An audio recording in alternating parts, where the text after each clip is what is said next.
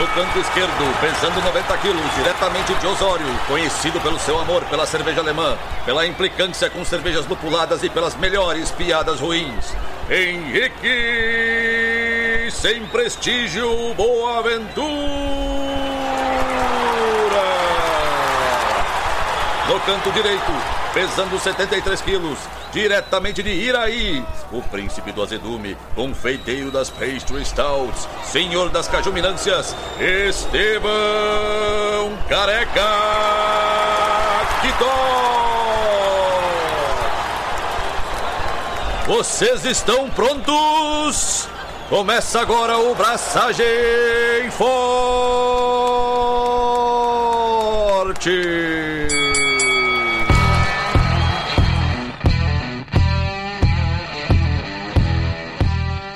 E aí, galera, Estevão da Suricato aqui. Alô, Loite, Henrique Boaventura e I'm a East. I'm a weirdo. What the hell I'm doing here?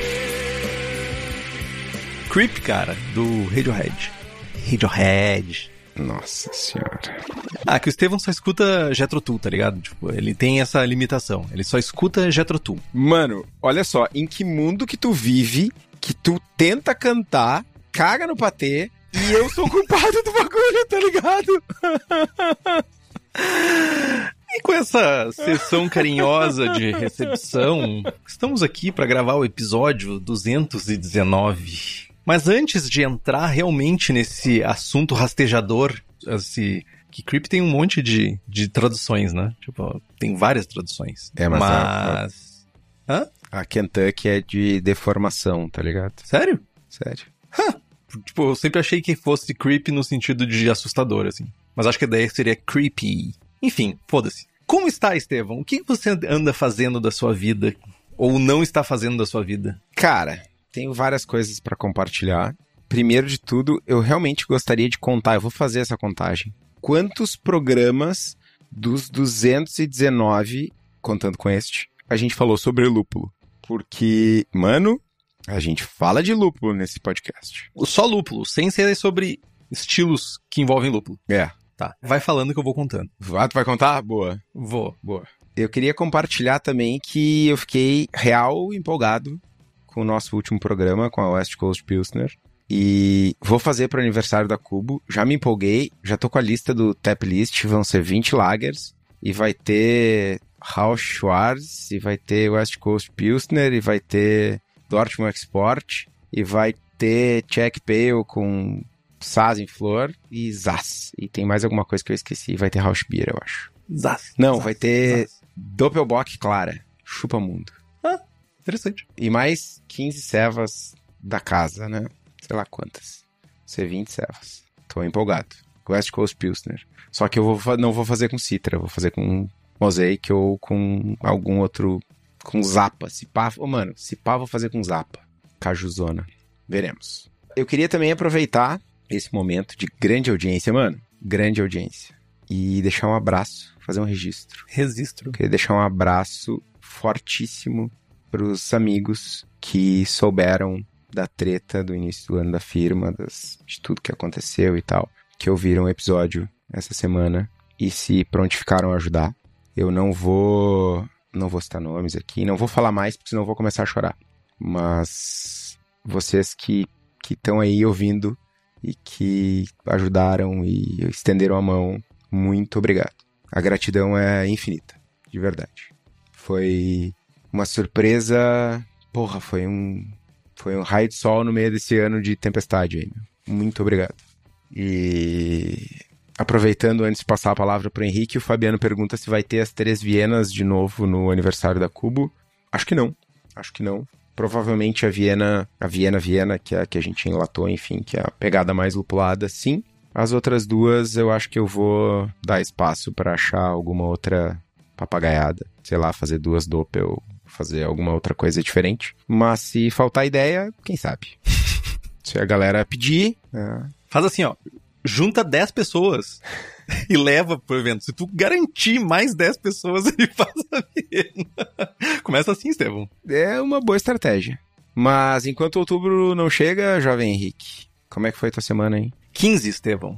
São 15 programas. Só? Sem contar os programas de perguntas e respostas, que tem várias perguntas sobre lúpulo. Né? Todo programa de perguntas e respostas, a gente já tá no décimo, eu acho. Tem perguntas sobre. Daí pode ir pra 25. O meu, é bastante coisa, cara. 5% dos programas, meu. Pouco mais de 5%. Hum. Faz o cálculo aí, tu que é das planilhas. Enfim. Conheci o Bar da Cubo, o novo Bar da Cubo. Infelizmente, Estevão não tava lá, mas botei fotinho e tudo, mandei foto tomando cerveja. Fui lá tomar. Lógico que eu vou no Bar da Cubo, o que que eu vou tomar? Meu, tomei London Pride e tomei American Brown Ale, que é uma das minhas cervejas favoritas. Então, tomei só ales. Como o Estevão mesmo disse. Mas tá muito legal o pico lá. Meus parabéns, Estevão. Gostei muito. Serviço excelente, cervejas excelentes, como sempre. E ficou muito massa ali o lugar para parar, dar uma descansada, porque shopping é meio loucura, né? Eu vou no shopping em dá 30 minutos, eu já parece que eu corri uma maratona, tipo assim, tô desgastado. Aí tem um lugar para parar, tomar uma serva, dar uma descansada, é uma sempre uma boa opção, né? E deixa eu fazer um, um outro elogio, Estevão. Isso é bem importante assim. Preços honestíssimos pela cerveja. Isso eu achei também muito foda. Tipo assim, ó, preços honestíssimos. Parabéns. Aproveitem porque vai acabar, já mandei subir. Sério? Sério mesmo? Não, não. Mas tá muito honesto o preço, velho. Tipo, não, realmente, tipo, shopping tu sempre tá acostumado a pagar muito caro pra beber. Ou pra comer, ou pra qualquer coisa, assim. Tirando fast food ou coisa assim. Mas o preço tava super em conta, assim. Achei muito interessante isso. Os nossos preços são bem competitivos, meu. A gente tenta manter uma Cara, já é tudo tão caro, né? É, tu já tá gastando no shopping. O shopping, tu, tu, tu mano, bateu duas vezes o coração já tá gastando, né, meu? É, não, mas não é só no shopping, assim, ó, em todos os nossos bares e mesmo no comercial, assim, cara. Tipo, foi engraçado ver pro IPA Day que a gente comprou cervejas de outras marcas, cervejas, ah, Hazy Double, Hazy IPA, Hazy Double, Hazy isso, Hazy aquilo, de outras cervejarias e, cara, tem produto que a gente vende, um produto similar e, cara, 60% do valor, tá ligado? É. Yeah. Então aproveitem, gente. Vamos lá no Bar da Cubo, lá no Barra Shopping Sul. Não é uma propaganda paga. É, realmente eu fui lá e comprovei que é massa. Tem uns rango bom ali na banda, então fica a dica. Outra coisa que hoje fui correr antes de gravar e eu felizmente estou voltando ao meu ritmo de corrida. Tô com dor no ciático? Tô, tô com dor no ciático. É a idade batendo. Mas o meu ritmo tá voltando depois de tipo, bah, crise alérgica que eu fiquei quase um mês sem correr mil coisas que deu e, tipo, agora eu tô voltando a um ritmo legal, tipo, de corrida. Então, tô bem satisfeito com isso, porque corrida para mim é legal. E no mundo cervejístico, rufem os tambores. Tambores tribais, por favor, Rubens. Eu calibrei meu pHmetro. Vai ter sour. E porra, como custa caro um eletrodo? Puta que pariu, velho. Eletrodo custa uma pequena facada, porque o meu eu abandonei ele. Ele ficou muito tempo na mudança e tudo isso, ele ressecou e não estava mais pegando o ponto da solução tampão. E, bah, não tinha jeito, ficava mudando o tempo todo, não, enfim. Aí eu fui lá e troquei a porra do, do eletrodo. Doeu, doeu, doeu, foi, foi, foi dolorido. Mas é melhor ter um instrumento que afere corretamente do que ficar, né? Se tu vai usar um, quer usar alguma coisa, quer fazer sour, vai ter que usar o pHmetro direitinho. E agora vai ter sour. Dói falar essa palavra, sour. Mano, vai ter Catarina Sour, velho. Me dá azia, mano. Pra fazer a cerveja, eu vou ter que tomar estomazil, velho. Nossa, por que isso, meu? Porque, né? Porque é o que temos. Não seja assim. Quer dizer que aquelas sours gringas que eu tenho na minha geladeira para tomar contigo, eu posso. Posso dar-lhe? Não tem tanta sour gringa pra tomar lá, não. Tem umas quatro. Vai jogar fora? Não, vou tomar. Ah, mano, faz o que teu coração mandar, velho. Vou abrir contigo pra tu ficar reclamando? Não, mas lógico. Mas lógico, dizer ele. Boa parte da diversão é eu reclamar das coisas, mano. Mas sabe quem não reclama, Estevão? Quem não reclama, ou na verdade pode ser que reclame, são os nossos apoiadores e apoiadoras do Braçagem Forte que estão aqui nos acompanhando ao vivo nessa gravação de episódio. Tem vários benefícios em ser apoiador do Braçagem. Tem sorteios de equipamentos, livros, merchans exclusivos, participação no melhor grupo WhatsApp cervejeiro do país, tiveram agora, ano passado, logo ali em novembro, tiveram um baita desconto na Copa Braçagem Forte de cerveja caseira e quiçá na segunda edição, se vier a acontecer, vai acontecer a mesma coisa de ter desconto. E tem acesso ao Jogando Forte, que é a nossa iniciativa de treinamento e aperfeiçoamento de avaliação de cervejas, que inclusive hoje começou a venda de um kit exclusivo do Braçagem Forte de cervejas barrel aged e non barrel aged, mas cervejas sei lá, diferentosas da narcose. Olha aí, ó. Olha que vantagem. Preço apetitoso pra caramba. Nos mesmos moldes do que a Cubo fez. É aquele tipo de precinho ali. Então, se você quiser ter acesso a tudo isso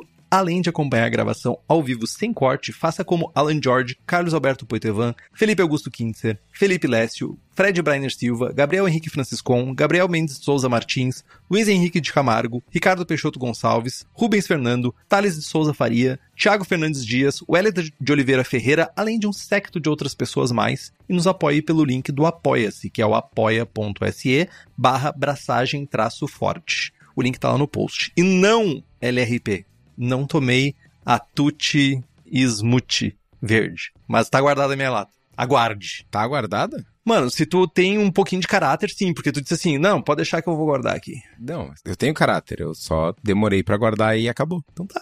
Fala muito sobre ti. Tô fazendo charme, meu. E logo eu que ajudei a encaixotar elas. Ô, mano, tu toma vergonha nessa tua cara, meu, que eu tenho Tilcana na geladeira, eu tenho ceva da Argentina, eu tenho ceva dos Estados Unidos, eu tenho e, e para tomar contigo cevas lagers, lagers, lindas, que tu vai gostar e tu não vem tomar comigo, tu vai querer tomar smoothie agora. Toma vergonha nessa tua cara, velho. Não, olha. Assim que a gente grava, com esse tipo de de, de cobrança pública. É, feio, é feio isso, Estevam, é feio. Não é legal não é legal. Ah, mano, assim, não é novidade. Se tem alguém chegando agora, talvez, ok, seja novidade, mas, mano, né? Faz 218 episódios que é assim, velho.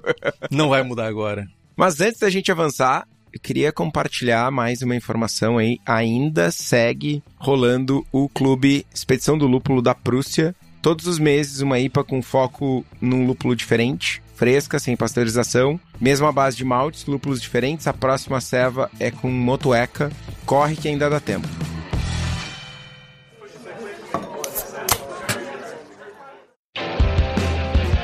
E já que a gente falou de lúpulo e motueca, já vamos adentrar no tema do nosso episódio, que é um episódio técnico, né? Talvez muitas pessoas não tenham ouvido falar nesse nome, apesar de que esse termo, apesar de que virou, retomou, enfim, voltou a ser moda falar de hop creep.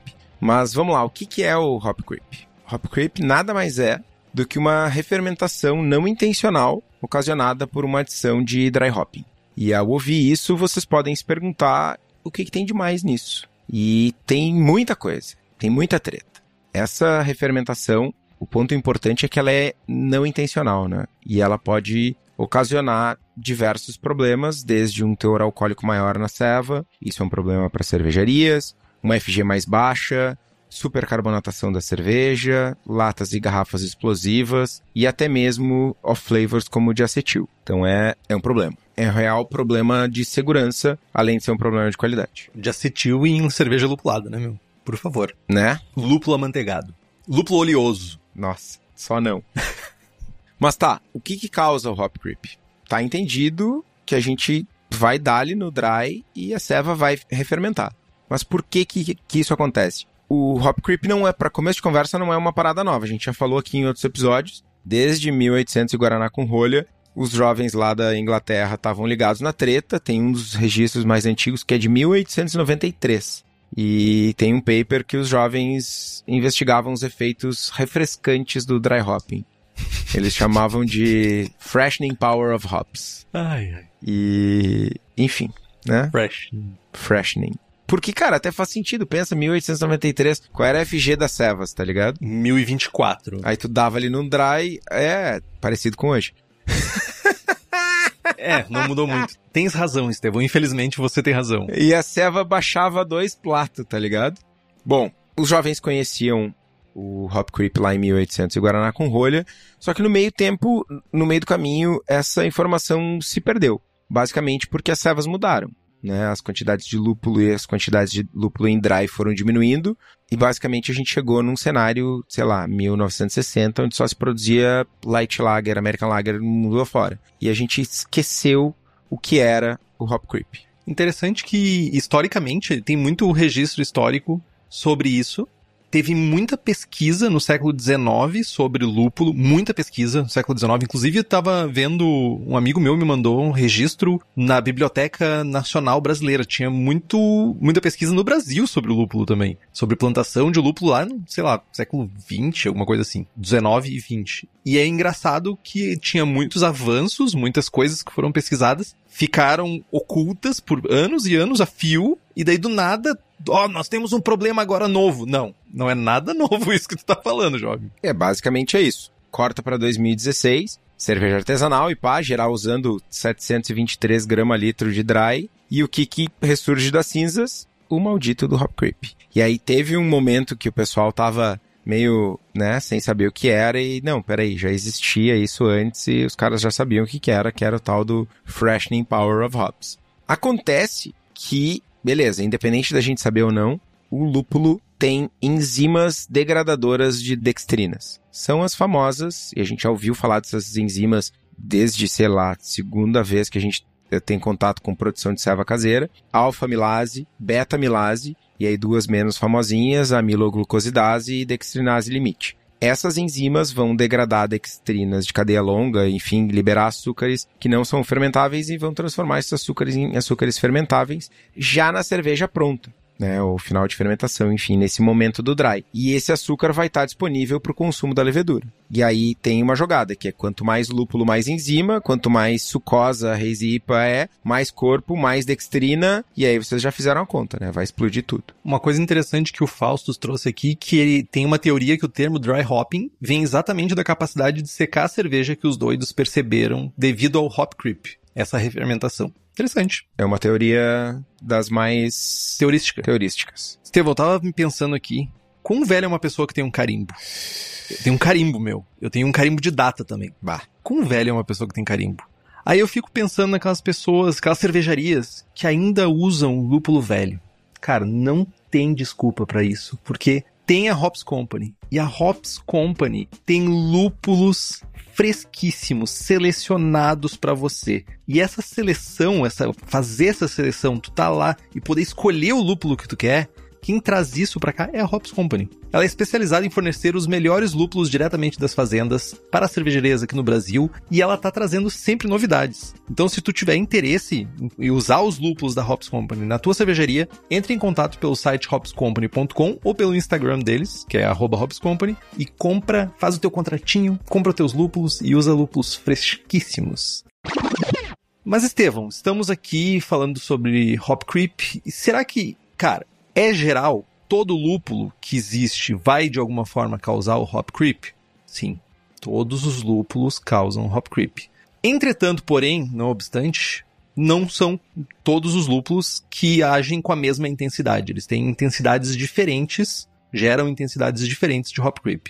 E falando de intensidade, né, tem casos, se tu for parar para pensar, de uma diferença de 6 a 8 pontos de densidade nos casos mais extremos de hop creep. Pensa, cara, é muito, é uma, uma diferença brutal aqui. A gente tá falando de uma cerveja 1018, uma double IPA com um corpo relativamente ok para uma cerveja que vai para 1010 e o teor alcoólico já dá uma subida também. Então, tipo, principalmente numa cervejaria onde o produto tem que ter um controle de qualidade do teor alcoólico que tá entregando pro cliente, tudo isso, complicado. Mas voltando a falar um pouco sobre lúpulo, cara, quase tudo tem impacto. Se a gente for parar para pensar, né? Variedades diferentes vão impactar de formas diferentes. Safras diferentes vão ter resultados diferentes no Hop Creep. Campos diferentes de onde vai ser feita a colheita do lúpulo, a catação das flores do lúpulo, vai gerar resultados diferentes. Pedaços diferentes da flor que acabarem na tua cerveja vão dar um resultado diferente. A prática de cultivo, se ela é uma. É Baine que se chama, né?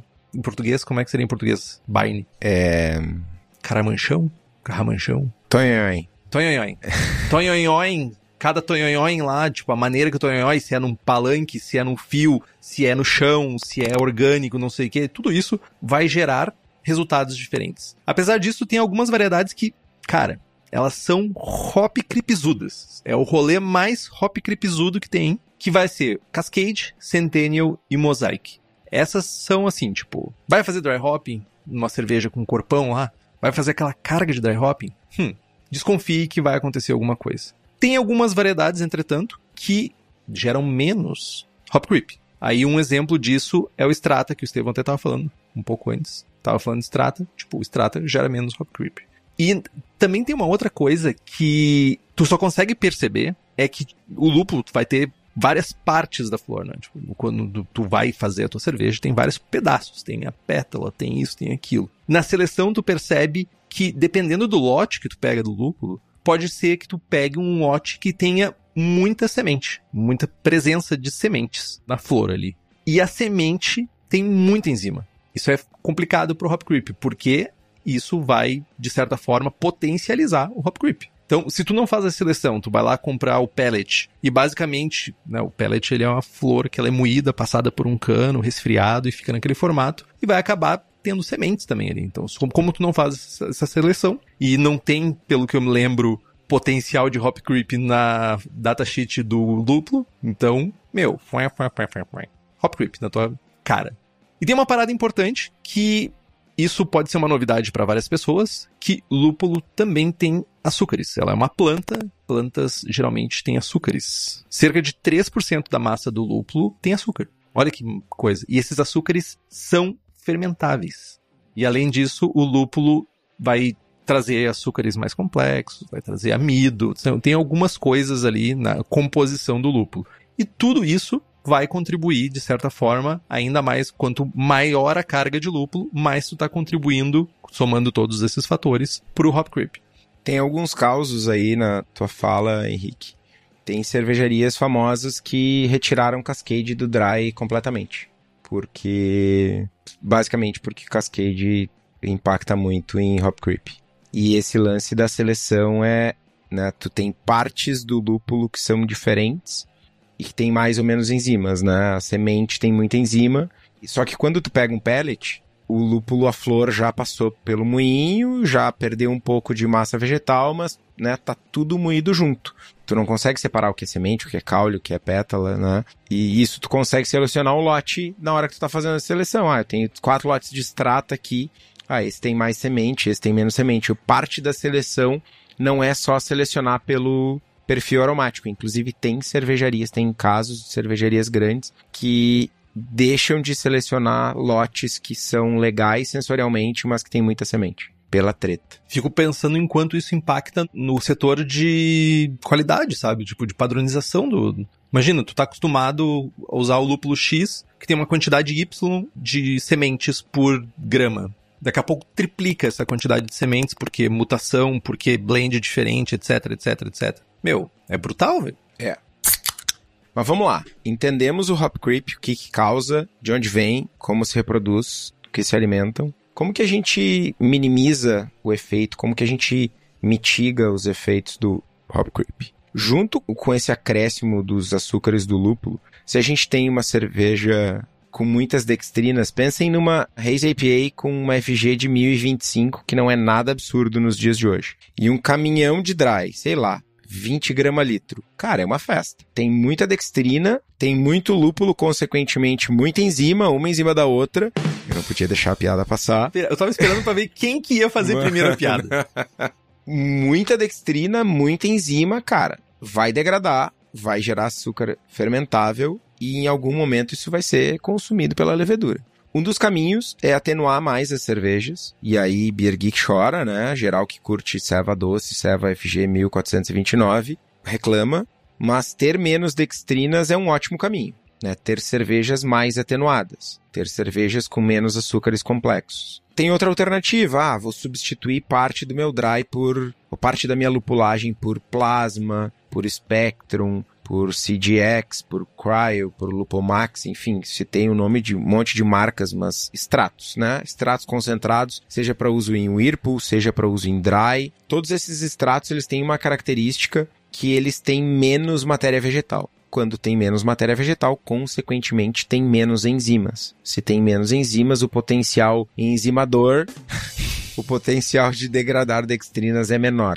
E eu sempre falo que usar lúpulo em flor é xarope, porque flor. Ah, meu, porque é um caos, porque top chiller, porque é difícil, né? Principalmente para quem está acostumado a usar só a pellet. Mas pelo fato da flor não ser moída, as enzimas estão menos disponíveis. Dá para fazer uma analogia com o grão de malte, com o grão de cevada malteada, né? O amido ele tá encapsulado e a gente moe o malte para disponibilizar esse amido no mosto. Da mesma forma, quando a gente moe a flor para fazer o pellet, a gente está disponibilizando as enzimas que estão encapsuladas, tal qual a gente disponibiliza o amido no mosto quando a gente moe o malte. O lúpulo é pulverizado para fazer o pellet. Ele é pulverizado e compactado posteriormente. Posso burlar a pauta e fazer uma pergunta que me ocorreu agora? Claro, eu deixo. Sorry, mas vai ser no improviso. Eu fiquei pensando aqui uma coisa sobre. A gente tá falando sobre enzimas, né? Basicamente, a gente tá.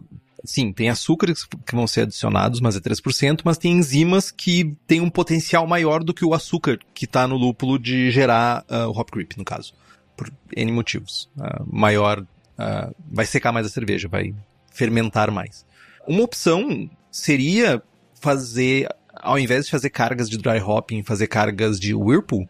Isso seria uma forma de mitigar também? Porque, de certa forma, dependendo da temperatura, tu tá desnaturando, matando, matando não, mas é desnaturando o termo mais correto, as enzimas, não? Certamente. Basicamente, inclusive tinha um gancho em algum momento da pauta, Henrique, para tu falar para as pessoas que uma alternativa mágica para acabar com o hop creep é parar de fazer dry e fazer serva sem prestígio. Tinha esse gancho na pauta, mas, né, usei eu a piada agora. Mas é, diminuir cargas de dry hopping é uma alternativa. Ou não usar at all. É, é uma alternativa que eu acho que não é válida. É, o hop creep, antecipando um pouco da minha opinião sobre o tema, eu acho que é um mal necessário. A troca, né, entre mais aroma e, e um pouco mais de hop creep, eu, eu prefiro uma ceva que eu tenha que lidar com essa atenuação extra do que uma ceva com menos aroma, com um aroma mais bruto, grosseiro, enfim. E trazer a lupulagem do dry pro Whirlpool é isso, é perder intensidade, é perder pujança, é perder sucosidade, é perder esse punch que o dry traz. Né? O Whirlpool, eu enxergo a lupulagem de Whirlpool como um acréscimo, como uma ferramenta. Eu não faria uma IPA sem dry, sabe? Eu acho que tem outros caminhos para driblar o hop creep que não envolvam reduzir o dry. Mas sim, quero fazer, sei lá, ah, vou fazer uma West Coast Pilsner e tô tendo hop creep. Cara, tu tá fazendo dry de... Para de fazer West Coast Pilsner, é simples. Tu tá fazendo... tu tá fazendo dry de Cascade, troca dry de Cascade por dry de Strata. Faz dry de Magnum. Já vai reduzir o teu hop creep. Ah, não, daí vira Italian Pils. Né, enfim, tem alternativas. Mas é basicamente isso. Outro ponto importante é que a gente precisa realizar a purga do tanque, retirar o lúpulo de contato com a levedura num tempo menor. Né? Reduzir esse tempo de contato do lúpulo e reduzir, consequentemente, o tempo de contato da enzima com a ceva é um ponto importante. Quanto mais tempo essa enzima está ali, mais tempo ela tem para degradar essas dextrinas. E aí tem algumas alternativas para a gente acelerar isso, inclusive. Não é só, ah, vou purgar todo dia. Tem alguns lúpulos, dependendo da densidade do pellet, que tu faz a dosagem de dry, principalmente em cervejaria, tanque e tal, quantidades muito grandes, que o lúpulo boia. E às vezes passa, já vi casos de passar 24 horas e ter um, uma ilhota ali de lúpulo boiando. Cara, borbulhar CO2 por baixo do tanque para agitar esse líquido e fazer com que o lúpulo né, entre em contato com a cerveja e não fique lá boiando, para que rapidamente, sei lá, 24 horas depois, 48 horas depois, tu já possa fazer essa purga. E outra coisa é, pressurizar o, o tanque, aí é, isso é mais difícil de fazer em casa, mas nas cervejarias é praticamente padrão, é tu pressurizar o tanque e acelerar essa, a viagem do pellet através da cerveja para tu poder purgar e retirar esse lúpulo de suspensão. E aí chegando no de acetil, lembrando que a gente fez o dry, muitas vezes fez o dry a frio, teve uma degradação de dextrinas e essa cerveja vai aumentar de temperatura em algum momento e vai refermentar. Essa refermentação é uma refermentação cachorreira, velho. A levedura não está em boas condições né? Ela já saiu de suspensão, ficou um pouco de levedura ali, tem menos células, a cerveja esfriou, esquentou. Não é uma levedura que está no pico. Então ela vai produzir muita coisa ruim, muito subproduto, uh, entre eles o diacetil. E aí, ter uma levedura saudável e, consequentemente, uma fermentação saudável lá no início são essenciais para que nesse momento posterior, caso tu tenha uma refermentação, a levedura tem um, um respiro de vida mínimo para que ela possa reabsorver esse diacetil rapidamente, ou pelo menos não muito lentamente. E ainda tem um outro detalhe aí. Quando a formação de, de acetil ela passa por um caminho metabólico que a célula está produzindo valina, que é um aminoácido. Aí nesse na síntese da valina ela vai gerar alfa-acetolactato, que é um dos precursores do diacetil. Se essa célula lá na fermentação ela estava saudável, teve uma fermentação no pico e tal, quantidade de células ideal, viabilidade, vitalidade, tudo, ela tem maiores reservas, ou ela não está completamente desgastada de valina. Desgastada não é exatamente a palavra, mas esvaziada, enfim, não está saturada. Não está desaturada, insaturada, enfim. Não saturada. Ainda tem um choro de valina ali dentro. ela não precisa reiniciar a síntese de valina, logo ela não vai produzir novamente a alfa-acetolactato. Então, tu tem uma levedura mais saudável que, que atravessou o processo de fermentação e chegou no final do processo de fermentação menos estrupiada. E aí, opa, pintou uma fermentação nova. Ainda consigo. Ainda consigo metabolizar esses açúcares sem produzir um monte de podreira que eu vou deixar para trás. Essa é a lógica de tu ter uma fermentação saudável, para além de ter uma fermentação saudável para ter uma ceva boa, né? Ter uma fermentação saudável para manter ela saudável. Boa. E aí, para isso, cara, fã, que é. Free Amino Nitrogen. Em português é fã. É free amino nitrogênio. e nitrogênio, ami, ami, como é que é o amino nitrogênio? Amidoso. Aminoso? Nitrogênio. Não, amino, caramba. É, fã, fã e zinco são nutrientes importantíssimos para uma fermentação saudável. E eu estava ouvindo um podcast esses dias com o Vinit Lurzo da Russian River e ele comenta que eles passaram a dosar uns anos atrás o zinco na parte fria, porque o zinco ele é polar e ele se liga com tudo que é apolar, enfim, loucamente e que tu adiciona zinco na mostura, na fervura, e ele fica praticamente todo perdido no trube. Que tu tem que dosar pra caralho e ele não sobrevive ao processo. E eles adicionam zinco na ordem de 0,8 grama por hectolitro, e aí vai ter lá o 0,4 ppm de zinco que precisa, e é um chablauzinho, mini chablauzinho na, na parte fria, quando tá levando o moço pro fermentador, e vida que segue. ANL, amino nitrogênio livre. Amino nitrogênio livre, ok? Mas é isso, basicamente é isso. Adicionar zinco na parte fria é uma modificação importante de processo e que é fácil de fazer. Tem mais um, um ponto aí para a gente finalizar, dois pontos para a gente finalizar essa parte de como consertar, é que, ah, tive refermentação, fiz o dry, tive refermentação, tive um pico de diacetil, a levedura não consumiu. Cara, tem uma enzima marota que é para redução de diacetil, que ela vai converter precursores de diacetil ali, é, é a ALDC, acetolactato descarboxilase, que é comercializada por um. Cara, parece que o Henrique trabalha no departamento de marketing, tá ligado? É Mato Fest, Maturex, Maturadinha, é. Mano. Maturex. Maturex. Maturex é ótimo, mano. É o Henrique que criou esse nome. Mano, eu, eu não pensaria melhor, mano. Dá-lhe um chablau de Matufest ou Maturex e adeus de acetil. Maturatix. Antes de falar do último item, o Douglas pergunta no chat: dry hopping a frio em temperaturas menores do que a de fermentação reduzem esse efeito? Não, mano. Dry hopping a frio em temperatura menor que de fermentação é o que causa esse efeito. Porque tu não tem fermentação acontecendo. Tu faz o dry hopping e a enzima vai degradar as dextrinas. E aí, se tu mantém essa ceva frio a menos de 6 graus o tempo todo, que é o caso da maioria dos cervejeiros caseiros, que vai deixar essa cerveja na geladeira, no kegerator, no Kizer, enfim, onde quer que seja, não tem problema. Tu vai ter uma cerveja um pouco mais doce porque ela converteu uma dextrina que não é doce em um açúcar mais simples que provavelmente tem dulçor. Mas tu não vai ter uma refermentação. Agora, tu faz priming, tu engarrafa e deixa embaixo do balcão, vai ter refermentação. Porque, né, subiu acima de 8 graus, a levedura já começa, opa, tem açúcar, tá quentinho, vou dar-lhe. E aí tem refermentação, está na garrafa principalmente, vai eh, supercarbonatar e potencialmente explodir. Se não explodir, se não supercarbonatar, vai gerar um, uma redução de FG, aumento de álcool e possivelmente de acetil. Então é essa é a treta. Ainda sobre saúde de fermentação, de, de levedura, a gente precisa cuidar muito do pH da ceva, principalmente, ah, estamos falando de Reis IPA 432 grama litro de dry o dry, o lúpulo aumenta o pH da ceva. Idealmente a gente tem que ficar abaixo de 4,5. Bom mesmo 4,2. Né? E aí tem ceva que o cara vem e bota 38 gramas litro de dry e esse pH vai lá em cima. Né? Tem ceva aí com pH 5. Mano, isso não é nem saudável, tá ligado? Em algum momento eu li alguma coisa que nos Estados Unidos tem uma, um controle, uma limitação do pH máximo, no caso, da ceva. E tipo, que é 4,5, é, é isso. Mas é para alimentos, eu acho. Tem um rolê assim, é para alimentos em geral. Tu tem uma faixa de pH que é nociva. É. Pra, pra é, na verdade, não é nociva para nós, mas ela é, favorece a criação de alguma coisa. Micóbrio. Micóbrios. Que ele é nocivo pra gente, no caso. Sei lá, escor... não é escorbuto, é tipo. Something. Botulismo. Acho que é, é bactéria botulística. Botulínica. Botulística. Botulísmica. Não sei como é que é o rolê. Mas é isso. É isso aí. Fiz.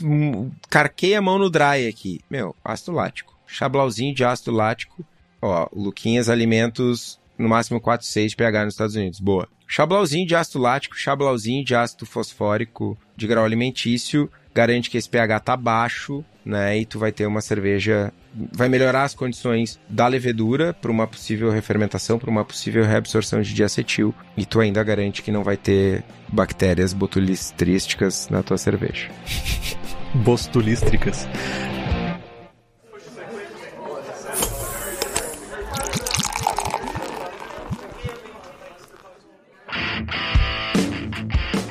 Cara, tem uma coisa que eu imagino que tem gente se perguntando agora, porque assim, quando a gente faz a mostura na nossa casa, a gente tá falando pra alfa, beta, até a dextrinase, a gente tá falando de 30 minutos, 45 minutos é o suficiente para que as enzimas consigam converter amido em açúcares simples, ou pelo menos simples o suficiente para serem consumidos pela levedura. E, cara, quando a gente fala de dry hopping, a gente tá falando às vezes de 24 horas, 48 horas de dry hopping, não é incomum isso numa cervejaria. Então, eu imagino que isso tá muito relacionado à temperatura que isso está ocorrendo, né? Tipo, a gente tira da faixa ótima das enzimas, quando a gente bota numa faixa menor, não quer dizer que elas não vão agir, elas não vão funcionar, mas o que vai acontecer é que a gente não tá deixando elas no lugar que elas se sentem confortáveis e elas vão estar mais lentas. Além de ter menos quantidade do que o malte. Seria correto afirmar isso? Por isso que, tipo. Concentração e tempo de contato. É isso. Mas é,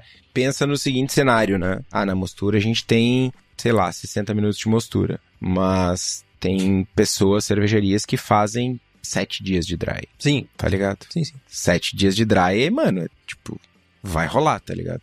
Se esse lúpulo ficar em contato, se ele não for pro cone, no caso de um fermentador de cervejaria, cilindro cônico e tal, enfim, para quem tem os, fermentadores de PET ou fermentador de inox em casa que tenha que seja cilindro cônico, vai ter uma área de contato maior, num tempo maior e essa enzima vai atuar. Ela vai atuar mais devagar, mas, mas ela ainda está ali atuando, né? Sim.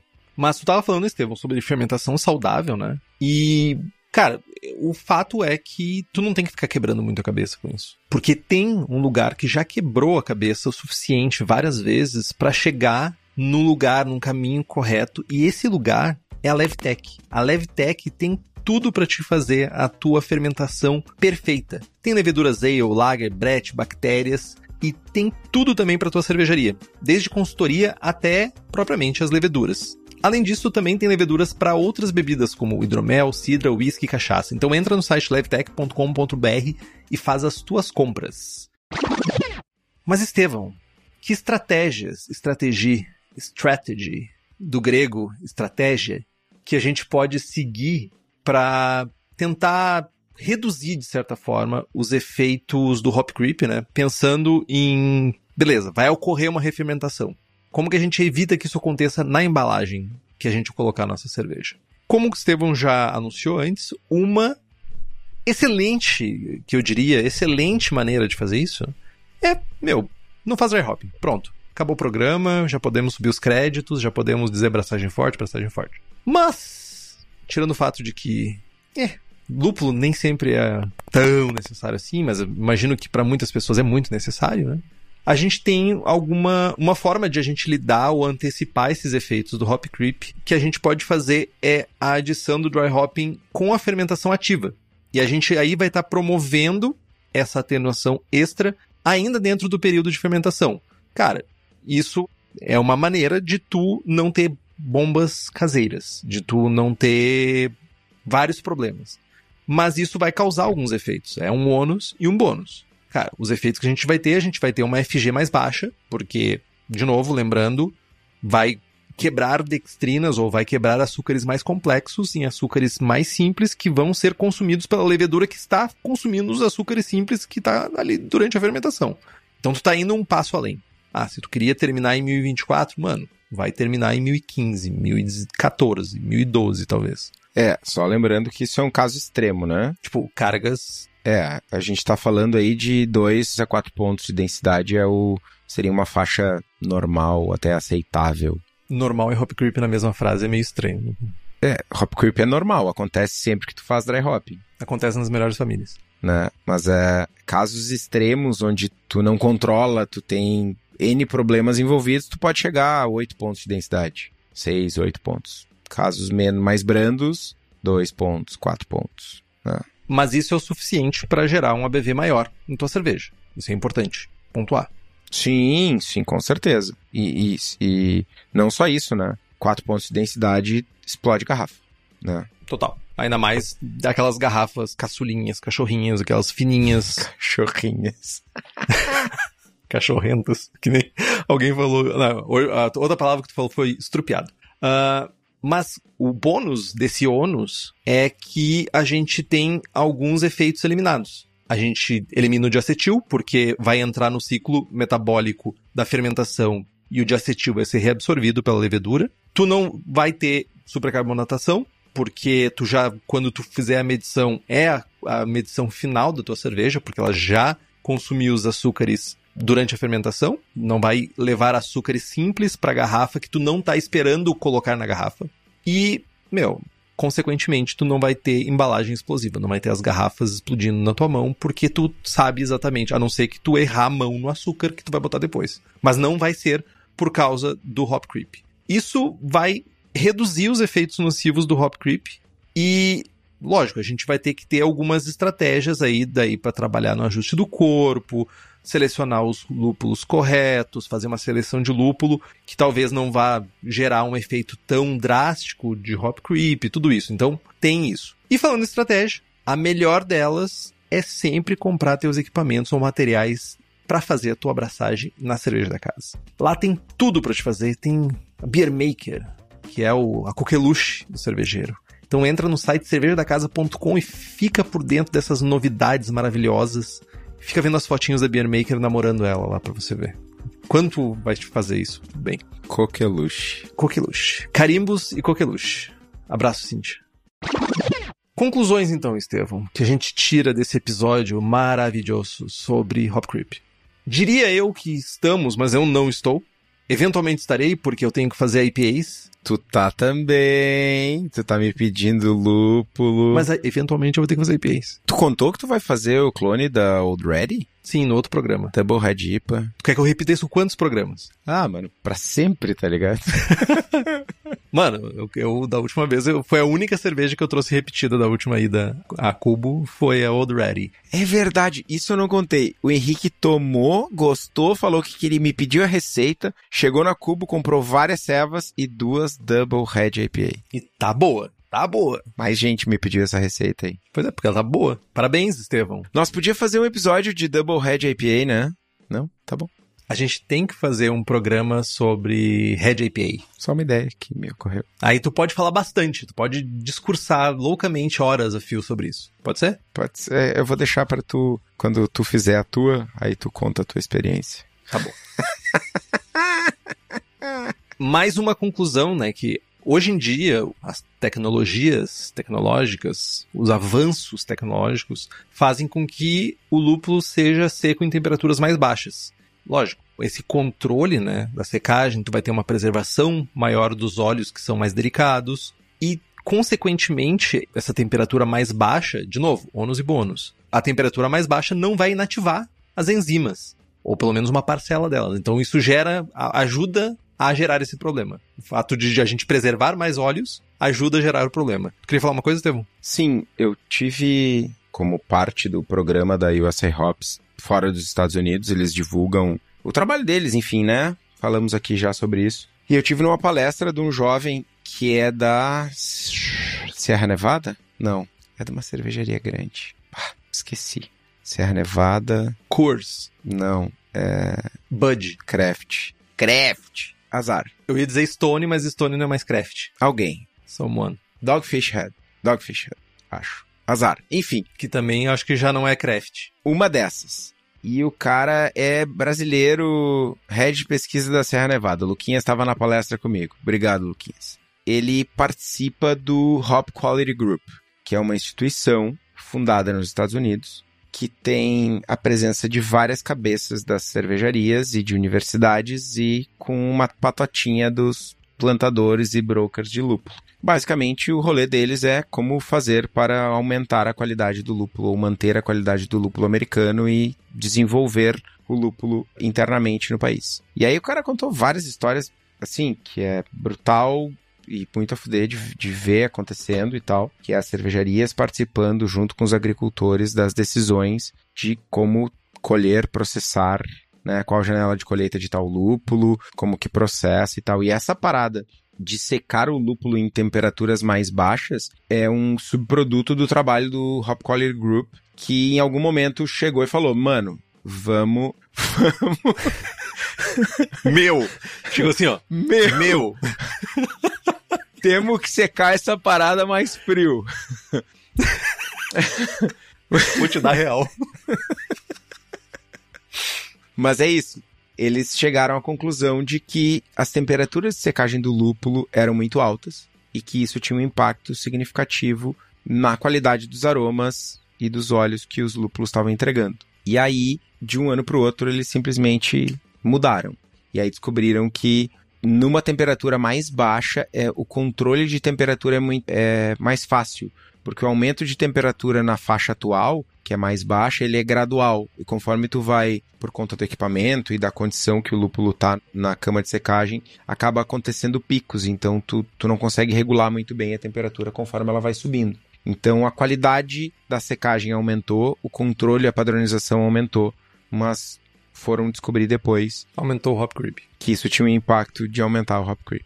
Exatamente. Mas dá para falar, né? Se a gente tem cervejas lupuladas e a gente quer extrapolar esses limites de lúpulo e a gente quer cervejas com aroma que aroma de lúpulo no caso, né? Que o hop creep acaba sendo um inconveniente necessário compensador, por assim dizer. Uma troca, tipo assim, olha, tu vai ter esse inconveniente do hop creep, mas tu vai ter uma carga aromática bizarra de lúpulo que vai fazer tua cerveja, sabe, se, sei lá, se destacar entre outras. Meu, o outro caminho que tu tem é fazer uma cerveja sem dry hopping e focar totalmente num caminho que, sem lupulagem que vai te limitar a quantidade de cerveja que tu vai fazer, mas também não vai gerar problemas de dry hopping, né? Cara, Acho que não é o nosso caminho evitar essas, essas brigas. Eu acho que é a gente aprender, entender e tentar resolver de alguma forma ou usar estratégias para chegar do outro lado, né? Cara, eu sempre falo que eu tento fazer, nunca consigo, né? Mas eu sempre tento fazer a melhor cerveja do mundo. Se eu vou fazer uma ceva que tem um componente aromático como um elemento principal, cara, eu quero dar o check lá na hora de avaliar a cerveja. Essa cerveja tem um componente aromático, né? Tem muito aroma, tem um aroma legal, etc, etc, etc. É tipo, ah, fazer cerveja dá trabalho. Eu posso comprar, insira a marca X com gosto de morte do supermercado aqui, tá ligado? Posso comprar a marca X e não ter trabalho. Mas eu prefiro fazer minha cerveja em casa e fazer a cerveja que eu quero, do jeito que eu quero, com o gosto que eu quero. Tem o inconveniente que eu tenho que lavar a panela, tirar bagaço de malte, ocupar espaço, gastar dinheiro? Tem. Mas, né, vocês não vão sair de casa e comprar ceva bosta só porque dá trabalho fazer cerveja. Dá trabalho sair de casa também para buscar ceva bosta. É, enfim, mas o, o, hop creep é meio isso, assim, é o bagaço que tu tem que tirar da panela, é o ônus de fazer cerveja, o ônus de ter uma ceva mais com um perfil lupulado melhor, mais intenso e tal, é o hop creep. E aí eu acho que muito mais do que pensar em evitar o hop creep é pensar, é tratar ele como uma parte do teu processo. Vou adicionar dry hopping, vou ter de 2 a 4 pontos de atenuação a mais. Como que eu planejo para evitar isso? Ah, vou fazer o dry hopping antes, vou fazer o dry hopping depois. Né? Eu tenho uma historinha que é o, o pet linguiça, eu acho que eu já contei aqui, Teve um lote de um produto. Pet linguiça. Mano, é muito engraçado. É, é mais engraçado com foto, mas não dá para mostrar. Entretenha, Estevão. Nos entretenha. A gente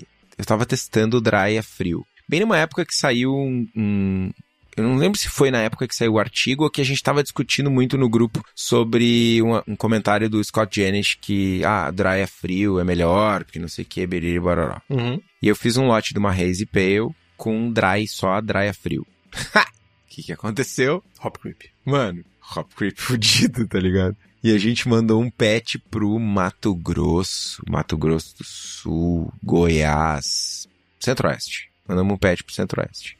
E tá, beleza, foi. Dali uns dias o cliente manda uma foto, mano. Tá ligado? tá ligado aquela salsicha de desenho animado? Torta? Mano, Não. refermentou, estufou aquela merda e não explodiu. E o, e o pet, ele, ele es- espichou, que nem aqueles balão de fazer escultura, tá ligado? Que é uma. Que é um compridinho, tá ligado? Mano, tinha tipo um metro e vinte de altura, tá ligado? Parecia uma linguiça. Sério, mano? Uma linguiça gigante, meio Mano. torta, assim. E não explodiu, tá ligado? Sorte tua e do cara. estufou, aumentou o volume, diminuiu a pressão e ele não explodiu. O pet Mano. aguentou a, a dilatação, tá ligado? Me manda foto disso. Ah, eu vou ver se eu acho, mano. Cara, Compartilha no grupo, pelo amor de Deus. pet, sal, pet linguiça. muito- pet linguiça, velho. É legitimamente aquela linguiça de, de desenho animado, né? Mano, refermentou o bagulho e foi, né? Enfim.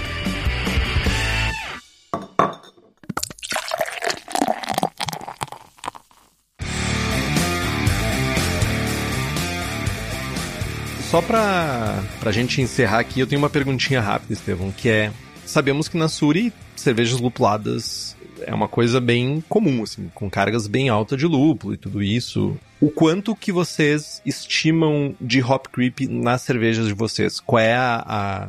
Porque vocês repetem muito... Lo... eh, Repete lote, não vou dizer que é uma coisa... Não, na, na Suri não repete tanto lote, mas repete um processo semelhante, uso de lúpulos semelhantes, então eu imagino que tu tenha mais ou menos um parking lot ali de, sei lá, um...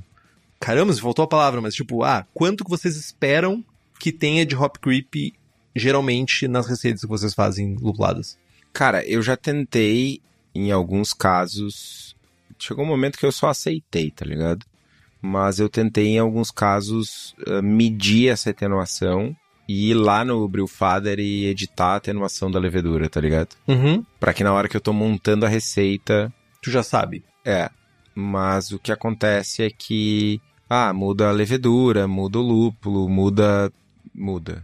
Então acaba que eu, eu, eu acabei gerando, tipo, ah, London Ale 1, London Ale 2, London Ale 3, London Ale, com várias entradas no Brewfather com atenuações diferentes. Aí, tipo, ah, meu, compliquei. Uhum. Foda-se. Né? Mas eu espero 4 pontos de densidade a menos. Quatro, tipo assim, eu, eu pensei, lembrei agora de uma cerveja que é de linha, meu ego. Tu espera pra meu ego que tu vai ter quatro pontos de, de hop creep que vão ser atenuados durante a fermentação. É, a FG da meu ego é uma FG com Hop Creep. Qual é a FG da, da meu ego? 1022, eu acho. Cara, ela. 1022 com hop creep, mano. 1018, 1022. 1018 com hop creep? Sim. Impressive. Então, Estratégia. eu mosturo tudo a 70, mano. Eu ia dizer, eu mosturo tudo a 80. E jogo mingau. As Raise Double é tudo mostura 70. Assim, mesmo que eu mosture a 70, o meu equipamento não gera uma cerveja com a FG tão alta. É, mas que densidade, né? É, eu também não faço cerveja muito, muito densa, né? Faço cervejas leves, não tonturantes. É isso? Não, cara, a gente tem serva mais leve, lager e tal. Ah, 12 plato, 13 plato, que a gente mostura 70 pra conseguir chegar no 1014, tá ligado? Uhum. Porque se mosturar 64, vai, 1008, dependendo da levedura. Vocês fazem mostura de uma hora, uma hora e meia? Uma hora. Majoritariamente uma hora. Uma hora. Mas, Estevão, sobre Hop Creep, eu acho que é isso, né? Acho que sim. Relembrando o pessoal só de né, reforçando, tratem o Hop Creep como mais um efeito do que como um problema e antecipem esse efeito. Que a treta, que pra mim é a, é a pior parte, que é a tríade de acetil, explosão Explosão. e supercarbonatação é evitada, né?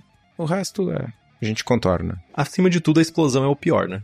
Tipo, vidro. Sem pet salsicha, gente. Sem vidro voando na sua cara. Vamos preservar nossa saúde pra gente poder beber outra cerveja. Boa. Então, Estevão, nos sigam no Instagram. Estamos no Spotify, Apple Podcasts, Google Podcasts, Deezer, todos os agregadores. Se você gosta do programa e esses lugares permitirem você fazer um review, por favor, faça. É muito importante pra nós, a gente chega mais longe pra mais pessoas. Compartilhe os episódios com seus amigos que estão fazendo cerveja nas suas casas ou pra quem tá começando. Tem dúvida, sugestão de pauta, crítica, quer anunciar a sua empresa ou seu produto? E-mail para contato arroba abraçagemforte.com.br ou mande uma mensagem para nós.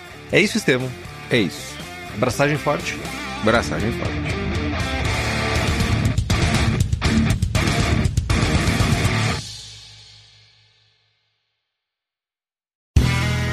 Este podcast foi editado por Play Áudios.